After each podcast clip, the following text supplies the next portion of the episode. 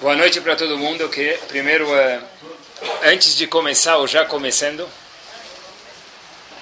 faço questão de, não menos importante do que o Shur, agradecer o dono e a dona da casa que fazem a. Não vou chamar isso de evento, que senão perde o Zehud da mitzvah, mas vou chamar assim de uma super uh, propaganda que fazem, super produção que fazem do Shur. E obviamente que cada pessoa que aqui está presente escuta cada palavra de Torá é mérito deles. E não menos também, pessoal, de todos aqueles que começaram esse shiur e participam Baruch Hashem. Já é o décimo ano que a gente tem esse shiur. Ele não acontece uma vez por mês, mas sim uma vez por semana. Baruch Hashem, então é, faço questão de é, expressar minha karata tov, minha gratidão por esses é, dez anos completos, Baruch Hashem, hoje de shiur semanal com esse grupo. A gente sabe que existe três tipos de emuná. Emuná é fé, e quando se fala fé, a palavra que mais soa no ouvido de Yehudi é que eu tenho que ter fé em Akadosh Baruch Hu Hashem. Esse é um tipo de fé. Um outro tipo de fé que existe não é somente emuná em Hashem, mas é sim que a pessoa também tem que ter emuná Beatzmo, que a pessoa tem que ter fé e acreditar em si próprio. E um terceiro tipo de emuná é o que a gente vai estacionar hoje, é emuná que vem a seguir. Não é fé em Hashem e não é fé em mim próprio. Que tipo de emuná que é? Que tipo de fé que é? Se a gente procurar em Sefer Dvarim, a Torá conta para a gente um resumo da Torá. Todo o resumo da Torá acontece em Sefer Dvarim. E lá a Torá conta, Moshe Rabbeinu conta na perspectiva dele o resumo da Torá e aparece algumas mitzvot novas. Diz Moshe Rabbeinu o seguinte. Moshe Rabbeinu está repetindo um erro que aconteceu. Leio passo para vocês e óbvio que a gente já vai ver qual é o erro que Moshe Rabbeinu está refletindo do deserto. Vatikrevuna lá e kulechem. Todo mundo se aproximou a mim, disse Moshe Rabbeinu. Vatomeru, e vocês falaram, Nishlechan Hashim. Vão mandar pessoas, lefaneno, Sheachperu Lanetares, para verificar a terra. Qual é o episódio que Moshe Rabbeinu está repetindo, revisando e contando de novo para o povo? Beleza. O episódio dos Meraglim. O episódio daqueles espiões que foram visitar a terra. Diz Moshe Rabbeinu, olha, teve um problema nesse episódio, que todo mundo se aproximou para mim. Quer dizer, todo mundo se aproximou para mim? Óbvio, o povo se aproximou. Por que a Torá conta que todo mundo se aproximou? Rashi diz a seguinte palavra, Beirvuvia. Todo mundo se aproximou como? Junto, um em cima do outro. É que nem quando Simchat Torah vão dar os brindes na sinagoga, então aparece, pula um em cima do outro, o velho vai pegar brinde para o neto, e a criança fala que vai pegar para o primo, e sobe um em cima do outro. Rashi diz que aconteceu a mesma coisa no pecado dos meraglim, dos espiões. Diz Rashi o seguinte, Yeladim do Hafim etazkinim os anciões empurravam os jovens. Os kenim do Hafim eta sharim e os jovens empurravam os velhos. Quer dizer, não tinha ordem nenhuma. Os jovens empurravam os velhos, os velhos empurravam os jovens. Todo mundo foi para Moshe Rabbeinu gritando: Nós queremos ir visitar a terra de Israel, ver se vale a pena entrar. Mishneh Torah, Sefer Dvarim, é nada mais nada menos que uma repetição da Torá. E a pergunta óbvia que os comentaristas fazem é o seguinte: esse episódio aconteceu em Parashat Shalach Lecha, no Sefer Bamidbar, que é um livro antes. Por que, que a Torá não conta esse fato que eles vieram um em cima do outro, jovens em cima dos velhos, velhos em cima dos jovens, sem ordem nenhuma, quando a história aconteceu no Sefer de Bamidbar? Por que a Torá e Moshe Rabbeinu esperam um livro depois para contar que eles vieram um em cima do outro? E que interessa se vieram um em cima do outro, se vieram com churá papapá ou sem churá papapá? Qual é a diferença? Porque a Torá vem contar para a gente que eles vieram numa bagunça, não tinha ordem nenhuma. A resposta é a seguinte, pessoal. Sefer Dvarim inteiro é as últimas semanas e os últimos dias de vida de Moshe Rabbeinu. Moshe Rabbeinu estava fazendo uma reprise de todos os 40 anos no deserto. Para que isso? O povo já sabia o que aconteceu no deserto. Então por que, que Moshe Rabbeinu repetiu o que aconteceu? Moshe Rabbeinu estava repetindo com intenção. de alertar o povo não só o que aconteceu, mas para com que o erro não se repita de novo. No livro de Bamidbar, em Parashat Shalach Lecha, quando a Torá conta sobre os Meraglim, a Torá conta a história. Moshe Rabbeinu, antes de morrer, estava falando, olha, essa foi a história. Eu quero contar para vocês por que isso aconteceu. Por quê? Porque veio todo mundo bagunçado. Como assim? Moshe Rabbeinu está contando para a gente o seguinte. A consequência foi Meraglim. A causa disso foi a falta de respeito. Porque se tivesse uma ordem, jovens ou velhos, dando precedência às pessoas mais sábias, e depois os jovens viessem, isso não ia acontecer.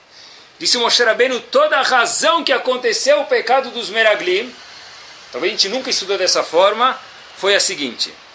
Olha, veio jovem e velho, todo mundo um em cima do outro, não havia respeito nenhum. Por isso aconteceu o pecado, porque se o neto acreditasse no avô, e se o filho acreditasse no pai, nunca ia precisar bichlal ter os meraglim. Por que, por que eu preciso entrar, visitar a terra de Israel, se o meu bisavô já havia me contado que o quê? Que a terra ela é boa. Eu só estou entrando na terra por quê? Porque eu tenho dúvida se o que meu bisavô me contou é verdade. Será que é tão boa assim a terra? Será que vale a pena entrar? Deixa eu mandar uns espiões para ver se a geografia da terra é boa. Mas foi Hashem que mandou mandar os Hashem falou, Shelach lecha, Habibi. Se você quer Moshe Rabbeinu mandar, eu te dou permissão. Mas saiba que eu já avisei, diz Rashi, que não era para ir. Porque se você confia em mim, povo, pode ir. Moshe Rabbeinu confiava e o povo foi. Em Parashat, em Sefer Bamidbar, Hashem está contando, claro que eles foram. Mas por que eles foram? Um livro depois, Moshe Rabbeinu vem contar, porque foi a falta de organização.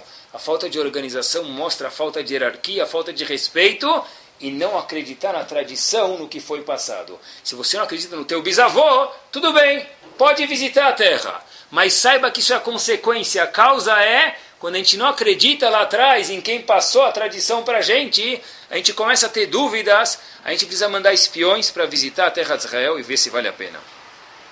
O indivíduo vai no médico e o médico fala: Olha, meu amigo, você vai precisar fazer fisioterapia durante três meses seguidos, duas vezes por semana. Espera aí, doutor, eu discuto com o senhor. Eu discuto com o senhor. Eu acho que beijar usar duas vezes por dia e tomar dois picolés gelados vai ser suficiente. O médico vai falar para ele, Hazako Baruch, muito bem-vindo, o senhor acerta a consulta e boa sorte na vida. Por que, que ninguém discute com o médico?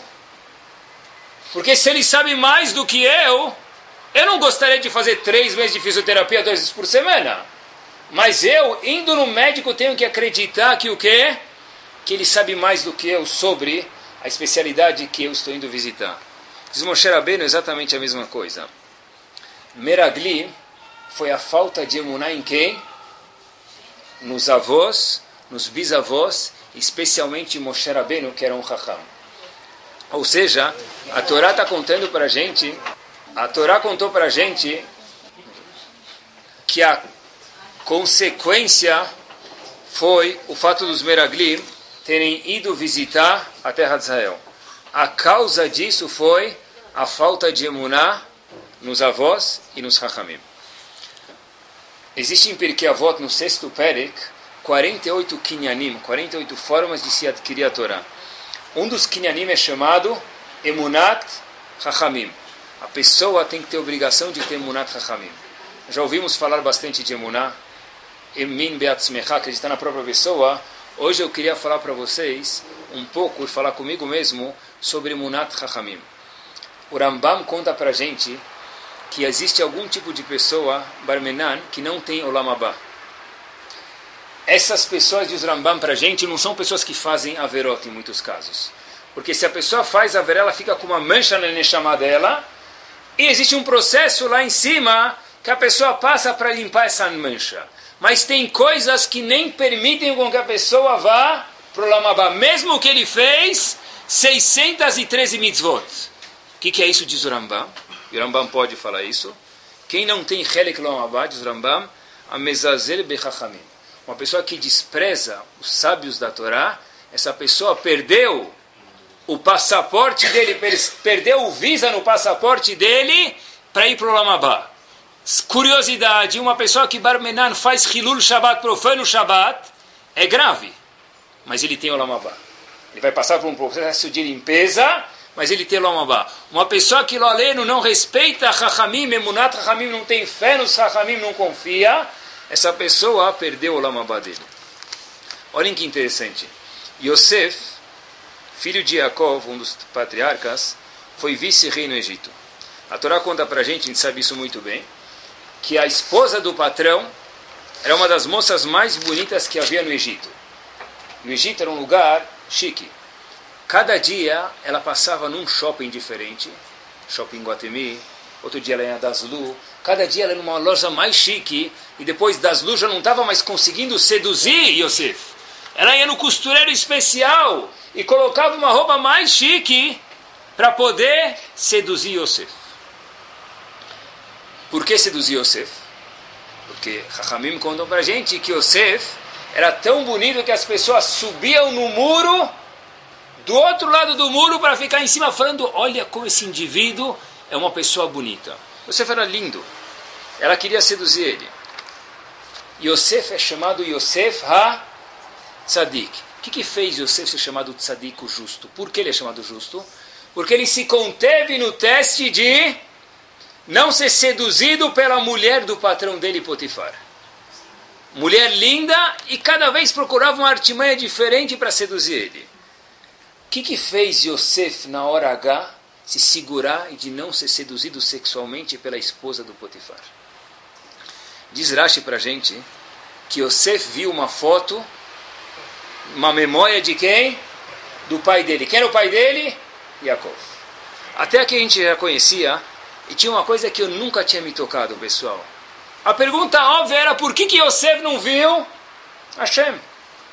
Por que, que Yosef precisou ver uma semelhança, uma imagem do pai dele? Isso segurou ele de fazer a verá. Por que, que Yosef não viu quem? A Kadosh Baruch Hu. Yosef era um tzadik. Rosh Vaditeus responde para a gente da seguinte forma, pessoal, nem que bárbaro. A pessoa só é capaz de chegar a Hashem através de passar pelo Rav dele.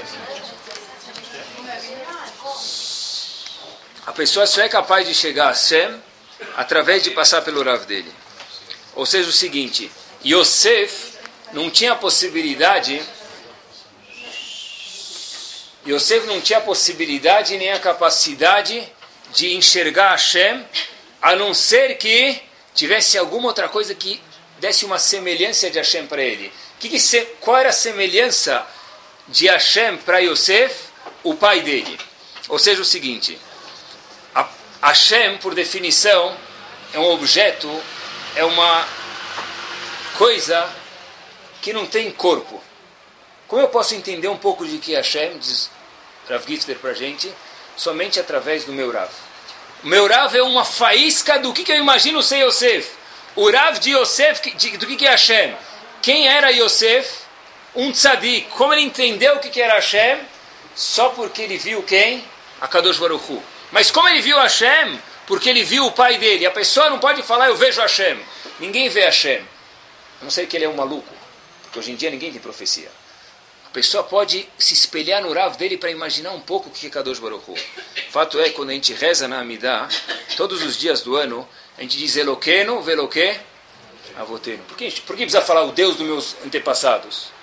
Só é Deus. Qual a diferença é Deus dos teus antepassados? Porque a pessoa só consegue entender um pouco o que é Hashem através do que? Sabendo quem foi Abraão, quem foi Yitzhak e quem foi Yaakov. Por que, que só não fala meu Deus? Porque só a palavra meu Deus não quer dizer nada, porque Deus é abstrato. Se eu entender um pouco quem é Avraham, Yitzhak Yaakov, quem é meu Rav, eu posso entender Hashem.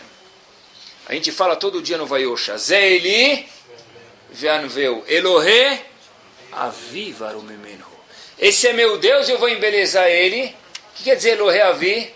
O Deus do meu pai. Claro que é Deus do teu pai. É óbvio. Me permitam, é babaca.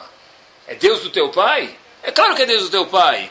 A Torá está ensinando para a gente, é sim, não é simples não. Você só entende quem é Hashem através de olhar para o teu pai, para o teu avô, para o teu Rav, para os avós. explicar Hashem é abstrato, pessoal. Para a pessoa poder entender um pouco o que é Hashem, a pessoa precisa entender o que é um Rav. Um Rav, a gente entende isso muito bem. Um Rav que está sempre bravo, passa a mensagem que Hashem é o quê? Uma criança, por exemplo, que vai na escola, o Rav está sempre bravo. O que, que a criança entende? Deus é o quê? O Deus das trevas. É um Deus bravo, mas como você tira essa conclusão? Porque se ele que me ensina a Torá é uma pessoa brava, deve ser que Deus também é bravo. Se meu Rav é bem-humorado, deve ser que Deus é alguém que gosta muito da gente. Se meu Rav é uma pessoa de conduta correta, ele é yachar, ele é honesto, deve ser que Deus preza muito honestidade, deve ser que Deus é muito honesto, e daí por diante. A pessoa só entende quem é Hashem a partir do Rav dele. Foi isso que segurou Yosef. Yosef só conseguiu se segurar de fazer a verá, e lembrem que Yosef dele saiu duas tribos. Yosef era um gigante. Mesmo ele precisou lembrar do pai dele, que era o Rav dele, era a pessoa que ensinava a Torá para ele, para conseguir entender um pouquinho que Hashem se segurar na hora de um desafio, pessoal. Olhem que fantástico. Existe uma mitzvah de temer pessoas que estudam Torá, temer cada um o Rav da Kehillah dele. Da onde a gente aprende essa mitzvah? Da onde a gente aprende essa mitzvah da Torá? Que existe uma mitzvah que eu tenho, igual colocar filhinhos, existe uma mitzvah da pessoa ter respeito, ter temor do Rav dele. Está escrito na Torá, Et Hashem Elokecha Tira. Tenha temor Hashem, tradução livre. Diz Rabi Akiva, peraí, não está escrito tenha temor Hashem, está escrito Et Hashem Elokecha Tira. Poderia estar escrito somente o quê? Hashem Elokecha Tirá, tenha temor a Hashem. O que, que a palavra, o artigo et vem me ensinar? Diz Rabi Akiva, lerabot Talmidei Chachamim. Estava pensando, por que a gente aprende que tem que ter medo dos Chachamim? Medo não, porque é feio, mas temor, uma palavra que dá para a gente entender melhor. Por que tem que ter temor dos Chachamim do mesmo verso que eu aprendo, temor a Hashem? Agora dá para entender. Eu acho que é a mesma ideia que a gente falou antes, pessoal. Porque eu só consigo entender Hashem de verdade se o quê? Se eu tiver temor aos Chachamim. Se eu tiver respeito ao meu Chacham, ao meu Ruv, ao meu Rav, ao como vocês chamarem, aí sim eu posso entender Hashem. Se meu Rav, no momento que meu Rav vira meu brother, eu não consigo mais entender Hashem, eu perdi et Hashem. Eu não tenho mais nem et, que são os Chachamim, e nem mesmo a Kadosh Baruch Hu consigo ter temor a ele. Tem uma história que tem um Rav chamado Rav Chaim Kanievski, quem não conhece ele, pelo menos o nome, então é, desculpem a ignorância, um dos gigantes de Torá que mora hoje em Bnei Brak, ele quando escutou essa história, ele se espantou, e a história, havia um indivíduo chamado Stefan, esse é o nome dele, um engenheiro russo, ele foi para Israel, e quando ele chegou em Israel, ele perdeu a engenharia toda dele e virou um simples profissional, porque o diploma dele não valia nada em Israel. Ele chegou em Israel, trabalhava lá, ele conseguiu ganhar pão dele. A esposa dela, eu posso contar a história porque exatamente aconteceu assim, o nome dela era Úrsula. Essa, essa esposa, depois de alguns anos, ficou doente. E esse indivíduo, como tinha muita dificuldade de parnassar de sustento, ele saía trabalhar algumas horas e voltava a ficar com a esposa. Tinha uma hora que ele saía de casa não para trabalhar. Era a hora que ele ia no shiur. Ele ia num shiur de Igmará toda noite. E gostavam dele. Perceberam que ele era russo, ele nem conseguia falar hebraico. Para quem não sabe, a Gemara não é somente em hebraico, mas como também em aramaico. O Rav, quando escutou, falou, olha, que a esposa dele estava doente, ele só saía algumas horas para trabalhar e nada mais. Espera aí, o que você vem fazer aqui no shiur? Você nem entende hebraico e nem menos aramaico. Mas como é que eu vou falar isso para ele? Então o Rav chegou e falou: Olha, meu querido, sabe, a gente estudou um dia a importância de cuidar da esposa. Eu escutei falar que tua esposa está doente. Eu aprecio muito que você veio no meu shiur. Mas talvez valeria mais a pena, querido, você ficar em casa cuidando da sua esposa, porque talvez você entende aramaico? Não. Então, será que não vale mais a pena você vir em casa e Shabbat você vem um pouquinho na sinagoga, escuta um shiur? Sabe, eu estou falando isso com um pouco de dificuldade, mas esse indivíduo russo falou para o Rav, eu entendo perfeitamente tua pergunta. Deixa eu te contar alguma coisa. Eu morava na Rússia na época dos comunistas. E uma das obrigações que eu tinha na Rússia era saber o nome de todos os oficiais da Rússia. Não de hoje, mas dos últimos 100 anos. E eu prometi para mim mesmo que se eu saísse desse inferno, eu iria fazer o quê? Querer saber pelo, mesmo, pelo menos o mesmo número de oficiais judeus. E é isso que eu estou fazendo aqui. Irav, essa minha caderneta que está aqui do meu lado, cada vez que o senhor diz o nome de um Rav, e eu nem entendo o que ele fala, eu anoto na minha caderneta. Para cumprir a promessa, eu já estou quase chegando lá. O mesmo número de russos que até agora eu sabia, eu sei também quase o mesmo número de Rabanim.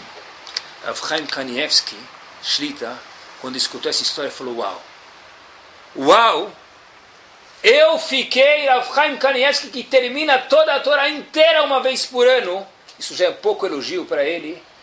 Estou impressionado como um Yehudi pode querer entender o que, que são Rabanim.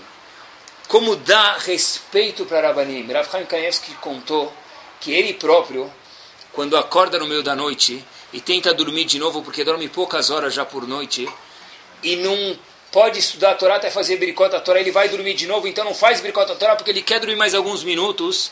O que, que ele faz para adormecer? Alguns contam carneirinho, outros pensam nos e-mails, outros pensam nos containers. Leavdil, Rav Chaim Kanievski começa a lembrar todos os nomes da Gemara que passam na cabeça dele. Pessoal, isso são Chachamim de verdade que sabem se espelhar em outros Chachamim. Olhem a concepção da Torá, olhem a visão da Torá para o que é um Rav e como a gente tem que enxergar um Rav, pessoal. Existe um, uma paraxá na Torá, um assunto na, na Torá chamado Arei Miklat. O que, que são Arei Miklat? Uma pessoa que matou quase sem querer, porque não é completamente sem querer, ele vai para um Arei Miklat, uma cidade refúgio. Na nossa época a gente chamava isso de Pix. Ninguém pode matar ele. Se ele sair do Pix, o que acontece? Aí podem matar ele. Pergunta Agmará a seguinte questão, Habib. Talmid chega lá, se um aluno foi para Galut, quem ele leva junto? Diz Agmará, Masechet Makot, da fio da Mudalev. Chega lá, Megalim Raboimo. O Rav dele vai junto com ele. Azago Baruch. Da onde você sabe isso? Quem falou que o Rav quer ir junto? Diz Agmará, é um passuco na Torá.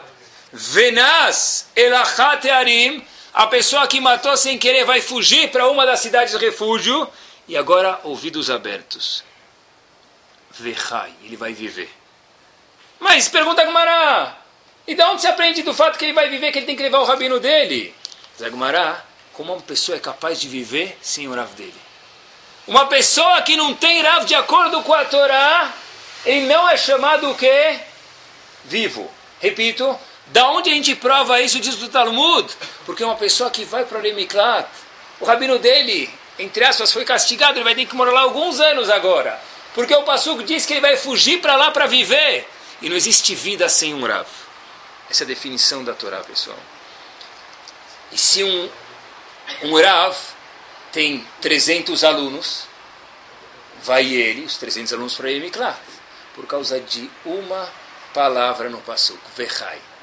Imaginem só, um aluno matou sem querer alguém, o Rav vai com seus 300 alunos para lá. Por quê? Porque o aluno sem Rav não vale nada, e o pastor comanda ele viver. Como ele pode viver sem o Rav dele? Ele é culpado, o Rav também. Então, diz a Gumará, daqui a gente aprende que um Rav tem que tomar cuidado quem ele ensina, para não ensinar um aluno mais ou menos, porque senão ele pode parar em Arei Miklat. Mas o, o intuito aqui é que sem isso o pessoal não tem vida. Na verdade, o Rav tem que ser como o GPS da pessoa. Cada Yehudi tem que ter um Rav, pessoal. Cada Yehudi tem que ter muná em algum Rav, confiar em algum Rav. Olhem até onde... Hoje em dia a gente não vai fazer isso, obviamente. Mas olhem o que a Gemara conta a gente. A Gemara conta em Brachot a gente, Bet. Um aluno, talvez só estranho, mas eu quero que a gente entenda o que quer dizer um Rav um aluno seguiu o Rav dele, me permitam, dentro do sanitário. Vou fazer isso, não faça isso, porque nós não temos essa habilidade, nem essa proximidade. Mas um aluno, diz Agmará, repito, seguiu o Rav dele dentro do sanitário. Quem é esse aluno? Rabi Akiva. Diz Agmará, o que, que ele aprendeu? Ele aprendeu como uma pessoa tem a lachota até me permitam, como uma pessoa precisa se limpar quando ele vai no banheiro. Ele tem que se limpar com a mão esquerda e não com a mão direita. Da onde ele aprendeu isso? Porque ele entrou no banheiro para seguir o Rav dele. Porque sem o Rav, eu não tenho vida. Benazai, para tudo tem alahá, pessoal. Sabe que na vida aí no mundo, a gente não tem que ter vergonha disso. Na vida aí no mundo, cada situação, no tribunal superior, ou inferior, ou mediano, as pessoas têm que julgar os casos. Dentro da Torá, tudo está programado. Tem alahá até como a pessoa tem que se limpar no banheiro. Isso é um kavod, não o contrário, pessoal. Uma honra isso. Benazai, quando escutou isso de Rebbe Akiva, falou para ele em Yiddish, Ai balekon, é vergonha isso. Por quê? Diz Agmará, Adkane asta panecha você não tem vergonha de seguir teu rabino no banheiro? Diz Rebbe Akiva, você tem razão, é feio. Porém, Rebbe Akiva respondeu uma palavra, uma frase para ele. Torai velilimoda nitzarich. Você quer que eu faça, Habibi? É Torá. E como que eu vou estudar a Torá se eu não seguir meu Rav e não aprender da conduta dele? Onde nós vemos que o quê? Até a tal ponto a pessoa precisa ter um Rav. De novo, hoje em dia ninguém vai fazer isso, a já é assim. Não precisa seguir o Rav no banheiro para ver, mas é assim mesmo. E, entre parênteses, cada um entenda o que eu quero dizer.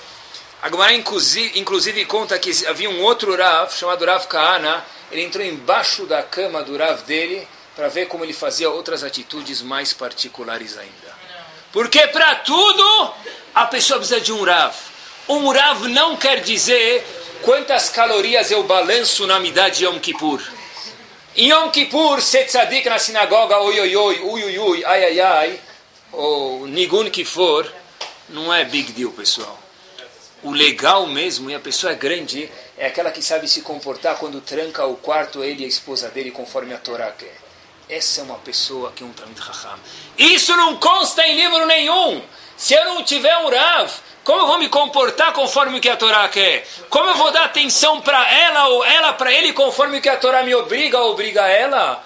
Só se eu tiver um Rav de verdade, porque tem coisas que não constam em livros. Isso é chamado Emunat Chachamim, é o assunto de hoje. Óbvio, pessoal, que se a pessoa não tem um Rav, coitado, às vezes ele vai sofrer, porque ele escutou que o amigo dele fez tal pergunta e para o amigo dele poderia, ou para o amigo dele não poderia. Então ele falou: se meu amigo perguntou e não pode, provavelmente para mim não pode. E talvez no caso do Shalom Bay dele poderia. E talvez no caso do Shalom Bay dele não poderia. A gente não aprende alahó do que o amigo escutou. Nós aprendemos alahó do que, pessoal? De ter um Rav. Nós temos algumas alahot, pessoal. Sabe que, por exemplo, a gente sabe que tem algumas alahot da onde a pessoa pode fazer a barba, onde ele tem que deixar as peotas, os cantos aqui, vamos chamar, e onde pode passar gilete e não pode passar gilete. Da onde a gente sabe os lugares? A Gemara conta em Makot, a gente não sabe exatamente os lugares, porque a Gemara conta que um Rav demonstrou para o seu aluno, o seu aluno para o seu aluno, até que chegou até a gente, e a gente tem um pouco de dúvida exatamente quais pontos pode passar navalha e quais não pode. Portanto, na cara é proibido passar navalha em qualquer lugar da cara. Por quê? Porque cada Rav passou para o seu aluno. Estava estudando isso e me questionei. Por que a não conta para a gente exatamente o ponto que era? Talvez a Gumara quer ensinar para a gente, olha, tem coisas que não dá para escrever num livro. Tem coisas que você tem que ir até lá e perguntar para o teu Rav exatamente como fica. Mesmo que isso vai causar para a gente a proibição de barbear a cara inteira com gilete e com navalha, que são cinco averó distintas da Torá, ainda assim tem coisas que a pessoa precisa ir perguntar. Mesmo a Torá, pessoal, não está escrito. Está escrito que tem os cantos da, da cara. A gente não sabe exatamente quais são os cantos. Portanto, a gente proíbe fazer a barba em qualquer lugar da cara com gilete. Muito bem. Tem Machloket Betilel e Bet Shammai, por exemplo. Tem discussão. O Shulchan Aruch segue uma alahá e a gente tem que seguir aquela alahá. Mas quem sabe estudar o Shulchan Aruch, eu abri o Shulchan Aruch em português. Peraí, parabéns. Mas talvez alguém estudou melhor e sabe mais do que a gente. Sim, mas dentro desse mesmo Shulchan Aruch, cinco Rabanim vão dar interpretação. Muito bem. E, é ótimo, já vou, já vou chegar lá daqui um segundo. Tá bom? Olhem o que quer dizer um Rav, pessoal. E olha a Siatá de Ishmael que o Rav tem. escutei essa história da boca do Ravad Yosef Shlita. Ele conta que em Halab, em Alepo, havia um indivíduo que foi condenado à morte. A gente sempre conta histórias da Polônia. Achei uma história de Halab, finalmente. Um indivíduo foi condenado à morte e o sultão decretou que ele tinha que ser pendurado no meio da cidade, era um Yehudi. Ele começou a chorar. E os ministros falaram, olha, de algum jeito aqui a gente pode querer te livrar, mas não tem, contra o sultão a gente não tem como sair dessa. Até que o ministro falou, eu tenho uma solução. Se você conseguir dar um presentinho para cada um de nós aqui, jeitinho brasileiro, tem uma pessoa que está vindo lá na frente, ele também é. Castigo dele é ser pendurado em praça pública. E o sultão não sabe dele. Vamos pegar ele, colocar as tuas roupas de judeu nele, e aí você fala Zeca Parati, Zé Halifati, Zé Tumurati, e that's it. Pendura o cara, vão pensar que é você, e você está isento. O Yehudi, que estava condenado à morte, a história aconteceu, falou, Hazakobaruch, beleza, Sussa, o que, que ele fez? Tirou a roupa, saiu correndo, colocou a roupa naquele outro indivíduo que estava condenado à morte, penduraram ele praça pública e todo mundo achou que ele morreu. Só que tinha uma condição. Esse Eudi não podia voltar para a cidade até que o sultão morresse. E todo mundo de fato tinha que achar que ele morreu. Nem a esposa dele sabia que ele estava vivo. A esposa dele pensou que ele morreu. A história aconteceu exatamente assim. A esposa, depois de um ano, falou: Eu quero casar, Rav. Posso casar? Existe uma lahá no Shulchan Aruch que diz que se a corte não judaica, mas é uma corte, fala que tal pessoa morreu e tem provas, a gente acredita nele. A, a mulher agora ela é viúva e pode casar com outro. Trouxeram uma carta para o Rav de Halab, o Rav chamado Shlomo Laniado, não sei se era pai do Rav Efraim Laniado daqui, Shlita, ou avô dele, trouxeram uma carta para ele, assinar que essa mulher agora está liberada para casar com outra pessoa. Rav Shlomo foi assinar essa carta e a caneta caiu da mão dele. Falou, puxa vida, não é sem querer, deve ser que tem algum equívoco aqui. Pediu para as pessoas voltarem um pouco depois ele enrolou aquela mulher por mais um ano. E ele diz que, olha, sabe o que? Puxa, o Shulchan Aruch diz que ela pode casar, está tudo certo. Pode ser que Shulchan Aruch falou assim e não tem como sair dessa. Essa mulher não precisa sofrer, ela pode casar de novo.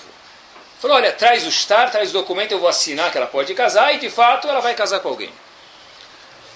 Voltou de novo para assinar o documento e a caneta caiu de novo. Rav Shlomo Eliado diz, sabe o que? Me dá mais um tempo. O sultão morre e esse indivíduo volta para a cidade. E obviamente que alguns começam a acreditar em Triatametim aqui, não é? Ressurreição dos mortos e falam, é você? Ele fala, acho que sim, não é? Ele volta para a cidade e o marido, obviamente, daquela mulher que todos imaginavam estar morta, estava vivo. Se o tivesse permitido ela casar aqui acontecer, nada! Porque o fez nada mais nada menos que o Shulchan Aruch mandou. Mas Hashem não deixa um erro cair na mão de um tzadik. A caneta cai da mão dele duas vezes, mas o erro não cai na mão de um tzadik. Um Rav de verdade, pessoal, tem Siatad Ishmael, tem a ajuda de Akadosh Baruchu para dar o psak certo, o veredito certo para o caso certo. Antes de Napoleão guerrear e conquistar a Rússia, Saibam que Napoleão foi perguntar para Jaime Volozhin qual que ia ser o veredito. Ele ia ganhar a guerra ou não. Rav Chaim respondeu que Napoleão ia perder a guerra. E de fato, Napoleão perdeu a guerra. Rav Chaim não contou isso numa gemátria depois que aconteceu. Rav Chaim antes falou que Napoleão ia perder a guerra. Essa é a Siatá de essa é a ajuda que os Chachamim têm, pessoal. A gente sabe que o povo achou no deserto que Moshe Rabbeinu tinha morrido. E de repente, o que, eles foram direto e de imediato fazer? O que, que o povo foi fazer? foram fazer o Egel Azav, o bezerro de ouro.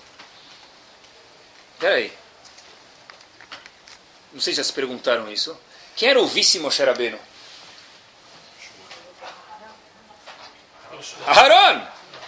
Aharon é Cohen! Por que, que não pegaram ele, Ene, Aharon é Cohen, fizeram dele nosso rei e agora acabou, ele vai virar nosso profeta, that's it. Por que fizeram um bezerro? Então a resposta óbvia é o quê? Qual a resposta óbvia? Por que, que não pegaram Aharon e foram construir um bezerro, pessoal? Todo mundo sabia que Aharon era um tzadik. Aharon era o Cohen Gadol do Mishkan. Precisava de outro intermediário que fosse Aaron. Em português, claro, santo de casa não faz milagre. Aaron é de casa já. Ele não pode ser nosso intermediário entre nós e Hashem. Um bezerro, alguma coisa que está distante, que vai ser de ouro, que vai ficar num pedestal, ele sim vai ser.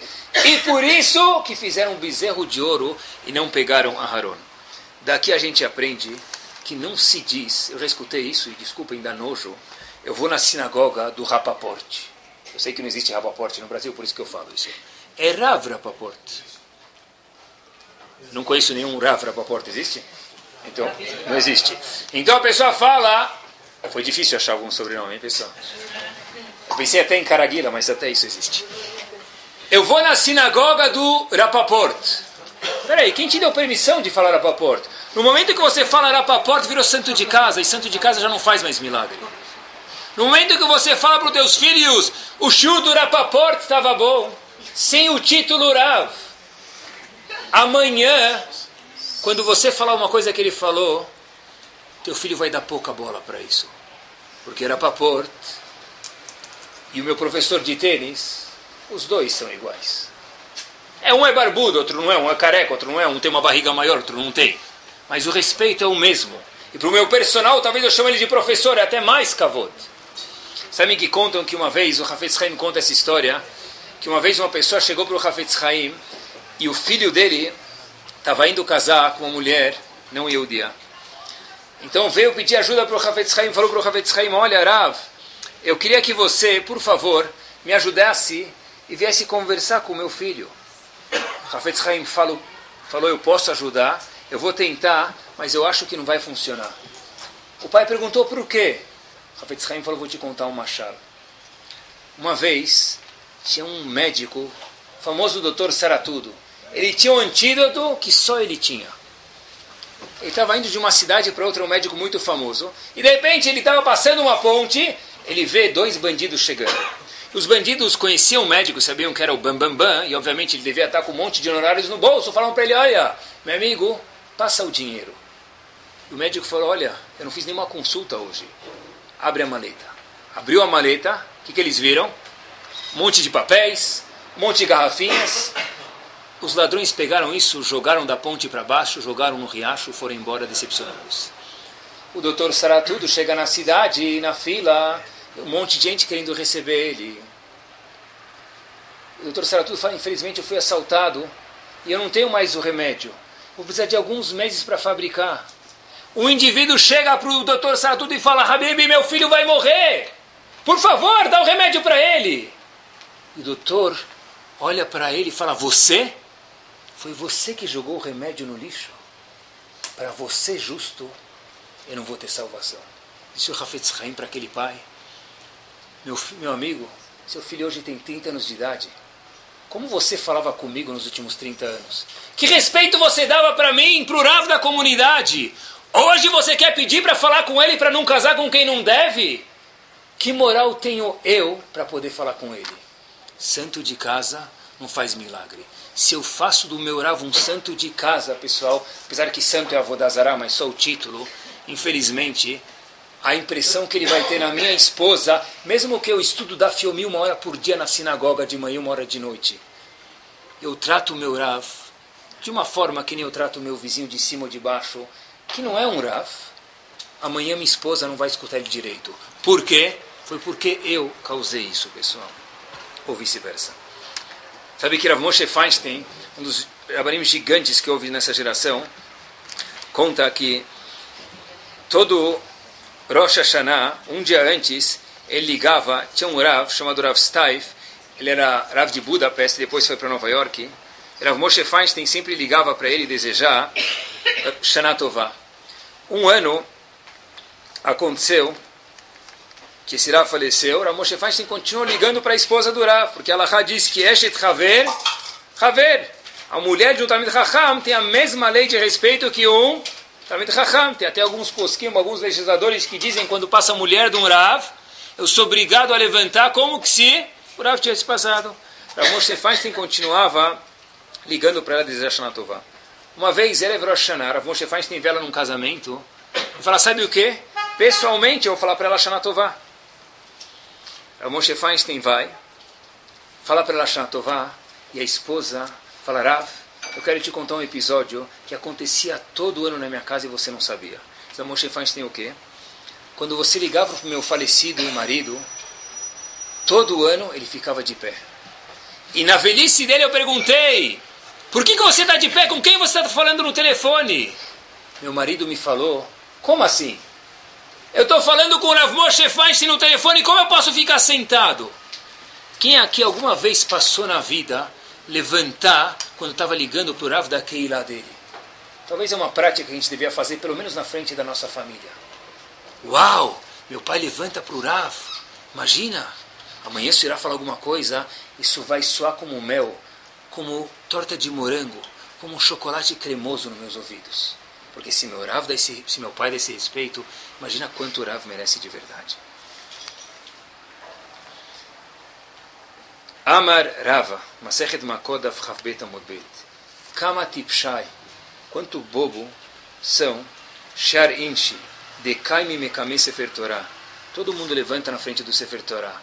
Os limonim faradim balançam e todo mundo fala para o filho: Umo, Umo, levanta! Velokaimi Mekame Gavraraba. E não levantam perante uma pessoa sábia. Diz Rav Simlai: Tolas são as pessoas que levantam para o Sefer Torah e não levantam para um Talmid Raham. Por quê? Para o Rav deles. Por quê? Porque o que, que vale a Torá, me permitam com todo respeito, sem um Rav? Na Torá está escrito a pessoa não pode sair do lugar dele no Shabat. Eu deveria ficar amarrado na minha cama ou no meu sofá, no meu quarto, 25 horas no Shabat. Quem me explica essa lahá de uma outra forma? Chachamim. E por esses Chachamim, dizem Agmará, cada vez que eu levantar para o Sefer Torah, tenho que me questionar, será que eu dou o mesmo respeito para um Rav? Um Talmud Chacham de Zagmara merece o mesmo respeito que um Sefer Torah. Sabem que, só curiosidade, em Rosh Hashanah, todo mundo é muito mahmir nisso, mesmo que infelizmente, tem algumas pessoas que infelizmente não têm a possibilidade de ter conhecimento e não fazem quase nada em Rosh Hashanah, mas tem maçã com mel, tem romã na mesa e daí por diante, cada um conforme o costume dele. Qual a lógica de comer romã em Rosh Hashanah? Qual a lógica de comer maçã com mel em Rosh Hashanah? Para ter um ano doce. E quem te falou que comer maçã com mel vai ter um ano doce? Por quê? Olhem, pessoal, que fenomenal. Vi uma opinião esse ano que diz eles têm razão. Não tem nenhuma lógica para comer Rosh Hashanah. A única lógica é Emunat Chachamim. Chachamim falaram, vamos fazer uma coisa que não tem absolutamente lógica nenhuma, por Zeudim fazerem em Rosh Hashanah, só para que eles tenham o mérito de ter Emunat Chachamim, fé nos sábios, isso vai ser por si só um zehut para ter um din bom em Rosh Hashanah, um julgamento bom. Qual a lógica nenhuma? A lógica única é que a gente tenha Emunat Chachamim, pessoal. Sabe que a gente tem que entender, perguntaram aqui, como faz se um Rá fala alguma coisa e outro Rá fala outra coisa? Quem eu tenho que seguir? O que está escrito em Pirkei Avot? Aselecha Rav. O que quer dizer Aselecha Rav? Cada pessoa tem que ter um Rav. Se meu Rav falou que eu posso fazer isso, eu não preciso me preocupar. Se eu não tenho um Rav, e dois Rabanim na cidade, um fala X, outro fala Y, coitado da pessoa que não tem Rav. Porque quando convém faz X, quando ele convém faz Y, e pior ainda, coitado, ele nunca dorme tranquilo. Porque ele nunca sabe aonde se apoiar. Uma pessoa que tem Rav, ele dorme tranquilo, pessoal. Independente da maciez do colchão e da densidade do colchão dele, dorme tranquilo. Por quê? Porque meu Rav falou assim. Eu tenho o aval dele, não preciso me preocupar. Aselech Rav quer dizer eu tenho que ter um único Rav. Quem tem que ser nosso Rav? Perguntaram para o Stipler. Sabe o que o Stipler respondeu? Um Rav que vai poder entregar para Mashiach exatamente a mesma Torá que ele recebeu de Moshe Rabbeinu. Repito, o nosso Rav tem que ser um Rav correto, justo, capacitado, que recebeu a Torá, a mesma Torá que foi recebida de Moshe Rabbeinu, esse Rav vai poder abraçar e entregar para Mashiach. Se é um Rav que corta arestas na Torá, se é um Rav que faz a Torá se adaptar ao público, não é Rav, é Rabanete. Rav não é. A Serecharav, pessoal, é o quê? Pessoas que têm a capacidade de receber dos Rabanim deles a mesma Torá de Moshe Rabbeinu e passar isso para a gente. Isso é Torá, pessoal. Olhem que curioso. Moshe Rabbeinu, a irmã dele ficou doente, porque ela falou Lashonará de quem? Do próprio irmão. Um tipo pequeniníssimo de Lashonará. Quem tinha que curar Miriam? Quem tinha o poder de curar a irmã dele, Miriam? Moshe. Moshe Rabbeinu fez a menor tefilá que a gente já ouviu. Cinco palavras. Que palavras Moshe Rabbeinu falou? El, na, refa, na, la. Hashem cura ela. Pergunta Rashi, pula da cadeira, epa, porque ele encurtou a tefilá. Caprichava na tefilá, a irmã dele. Diz Rashi, opa, se ele rezasse, iam falar para a irmã dele, ele reza todo o terrilim, ele fica oi, oi, oi, ai, ai. Para o povo, é, daí um minuto assim ele resolve. Para não falarem isso, ele fez uma reza de cinco palavras. Essa é uma explicação do Rashi.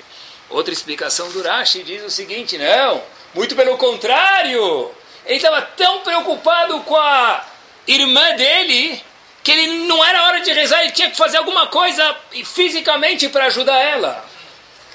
Pergunta o Rosh de Teus, espera aí. Era para não falarem mal dele ou para ajudar a irmã dele? Que ele rezou de uma forma curta. E olhem, pessoal, o que, que ele diz. Moshe Rabbeinu rezou de uma forma curta. Ele sabia que se ele rezasse de uma forma curta ou longa, sempre ia ter gente que ia criticar ele. Por isso que Rashi falou o quê? Ele rezou de uma forma curta, para não falarem mal dele. Mas por outro lado, ele rezou de uma forma curta, por quê?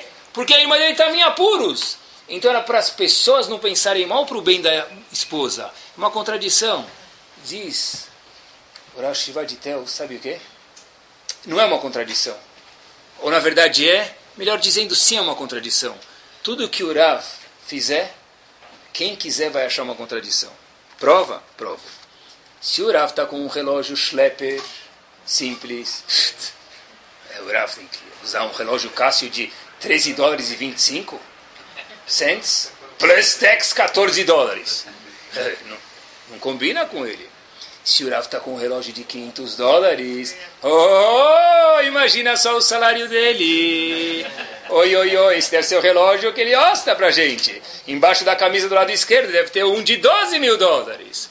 O que ele fizer vão falar mal. Ele na fala lá pode ser um elogio. Moshe Rabbeinu falou, não tem o que fazer. Se eu rezar longo, vão reclamar. Se eu rezar curto, vão reclamar. Pelo menos eu vou tentar fazer o que eu acho que é melhor. Se o Rav tiver um carro do ano... Eu que trabalho na Bolsa de Valores. Tá bom? Eu preciso, porque se ninguém vai investir em mim, o meu fundo não vai subir, porque se eu não andar com carro chique, tudo bem. Mas o Rav, então o Rav compra um carro de 10 anos de uso. Peraí, esse é um exemplo de Rav? Como que as pessoas vão querer olhar para o Rav? O Rabino falou que olhar para o Rav lembra Hashem. Mas o carro dele é tchic, tchic, tchic, tchic. Parece uma Maria Fumaça, Habibi. Isso que é um Rav, independente do que ele quiser fazer, vão reclamar. A Chokhmah do Tishur de hoje é que não sejamos nós as pessoas que vão falar mal. Porque sempre vai ter gente que vai reclamar. Ele está muito chique ou ele está muito mal vestido. Nunca ele vai estar no meio, para alguns. Que esses alguns, pessoal, não sejamos nós. E quando se fala em grave, terminando, e é importante que a gente saiba, eu faço questão de falar para vocês, porque acho que já posso falar isso para vocês. Tem pessoas que dizem e cuidado, pessoal, que são palavras graves nesses dias em especial, é falar que tem dois tipos de aquecedor. Um que vende nas lojas Casas Bahia, aquele que está frio, você aperta o botão e ele liga, e outro que está no Betamidrash. Um aquece ambiente e outro aquece cadeiras. Todo mundo já escutou essa expressão. Uma pessoa que estuda e só estuda, o que, que ele faz? Ele é um aquecedor de cadeiras. Só que ele custa caro, porque aquecedor de cadeiras na Casa Bahia é 10 prestações de R$ 93,99. Já um aquecedor do Betamidrash, o salário dele custa muito mais caro. Pessoal, e faço questão de falar para vocês isso. Essa é a Lahá. Existe uma pessoa, Lo Aleno, que não tem Helek Lamabá. Quem é ele? Um apicoros. O que, que é apicoros? Diz Agmará para a gente, assim traduz o Rambam, uma pessoa que mevazet uma pessoa que despreza o valor de alguém que estuda a Torá, essa pessoa cumpriu 613 mitzvot, porém, infelizmente, perdeu o ticket do consulado dele para poder entrar no Lamabá. É. Coitado. O cara encalhou, ele foi parar no Betamidrash. Ele tentou tudo na vida dele, não deu certo. Onde ele foi parar? No Betamidrash. É verdade. Pode ser que de fato tem casos de pessoas que encalharam para no Betamidrash. Igual que tem casos de pessoas que encalharam e foram parar na Bolsa de Valores também. Tem. Tem. Cabe aos patrões dessas pessoas julgar se elas são capacitadas ou não, não nós. Pessoal, eu faço questão de repetir. Uma pessoa loaleno que pensa de uma pessoa que senta e estuda a Torá, que ele é um aquecedor de cadeira, mesmo que ele faz crawl, peito, costas e borboleta no mikve todos os dias, a barba dele tem 125 metros e ele é a capa do Guinness, ele coloca de Rashi Benotam, e ele doa um milhão de dólares para não sei aonde, mérito sobre isso ele sim vai ter. Mas infelizmente, com muita dor, a gente pode dizer que em lo chelek leolam haba. Assim diz o Rambam para a gente. São ideias errôneas que a gente tem que tomar cuidado para não deixá-las brotarem na nossa cabeça. Tem um famoso exemplo, e com ele a gente termina. O Hafetz Haim conta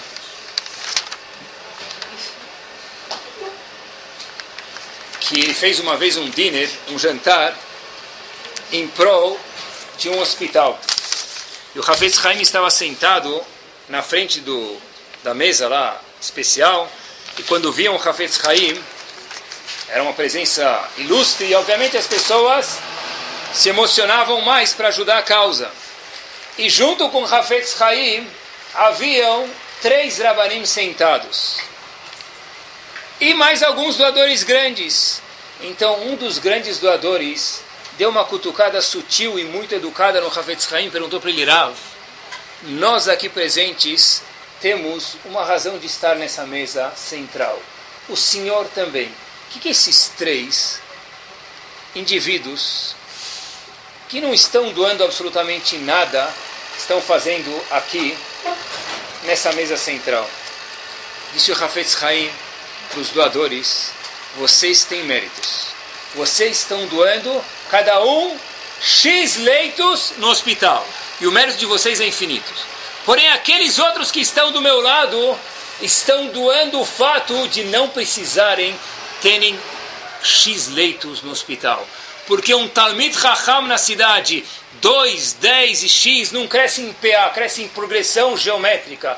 Quanto mais Drabanim tem na cidade, quanto mais Torá tem na cidade, pessoal, a gente precisa acreditar isso afinco, mais aslachá tem na cidade, menos coisas ruins tem na cidade, menos divórcios tem na cidade, mais shalom bay tem na cidade, mais brachá nos nossos negócios tem, nos nossos filhos, longa vida, saúde. O Yehudi precisa acreditar, e essa é a mensagem de hoje, pessoal, é que a gente termina, emunat chachamim. Eu preciso acreditar, como a gente leu na Torá, vechai como a gente viu em Arei sem um Rav, a pessoa tem que sentir que ele não tem vida. Que Bezrat Hashem, a gente possa sim ter um Rav.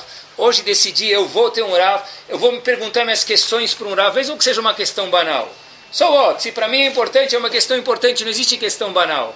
Eu vou ter um Rav, eu vou começar a aprender com o Rav, vou começar a desfrutar a mamaz alachot de um Rav, e aí sim, Bezat Hashem, como diz o Pasuk, Chai, nós todos teremos vida, Bezat Hashem, vai ter Gzerotovot, e todos nós, e todo o Israel, vai ser Tegmar, Vekativat Tová, Lechaim Tovim, Ulaltar Leshlom. Amém.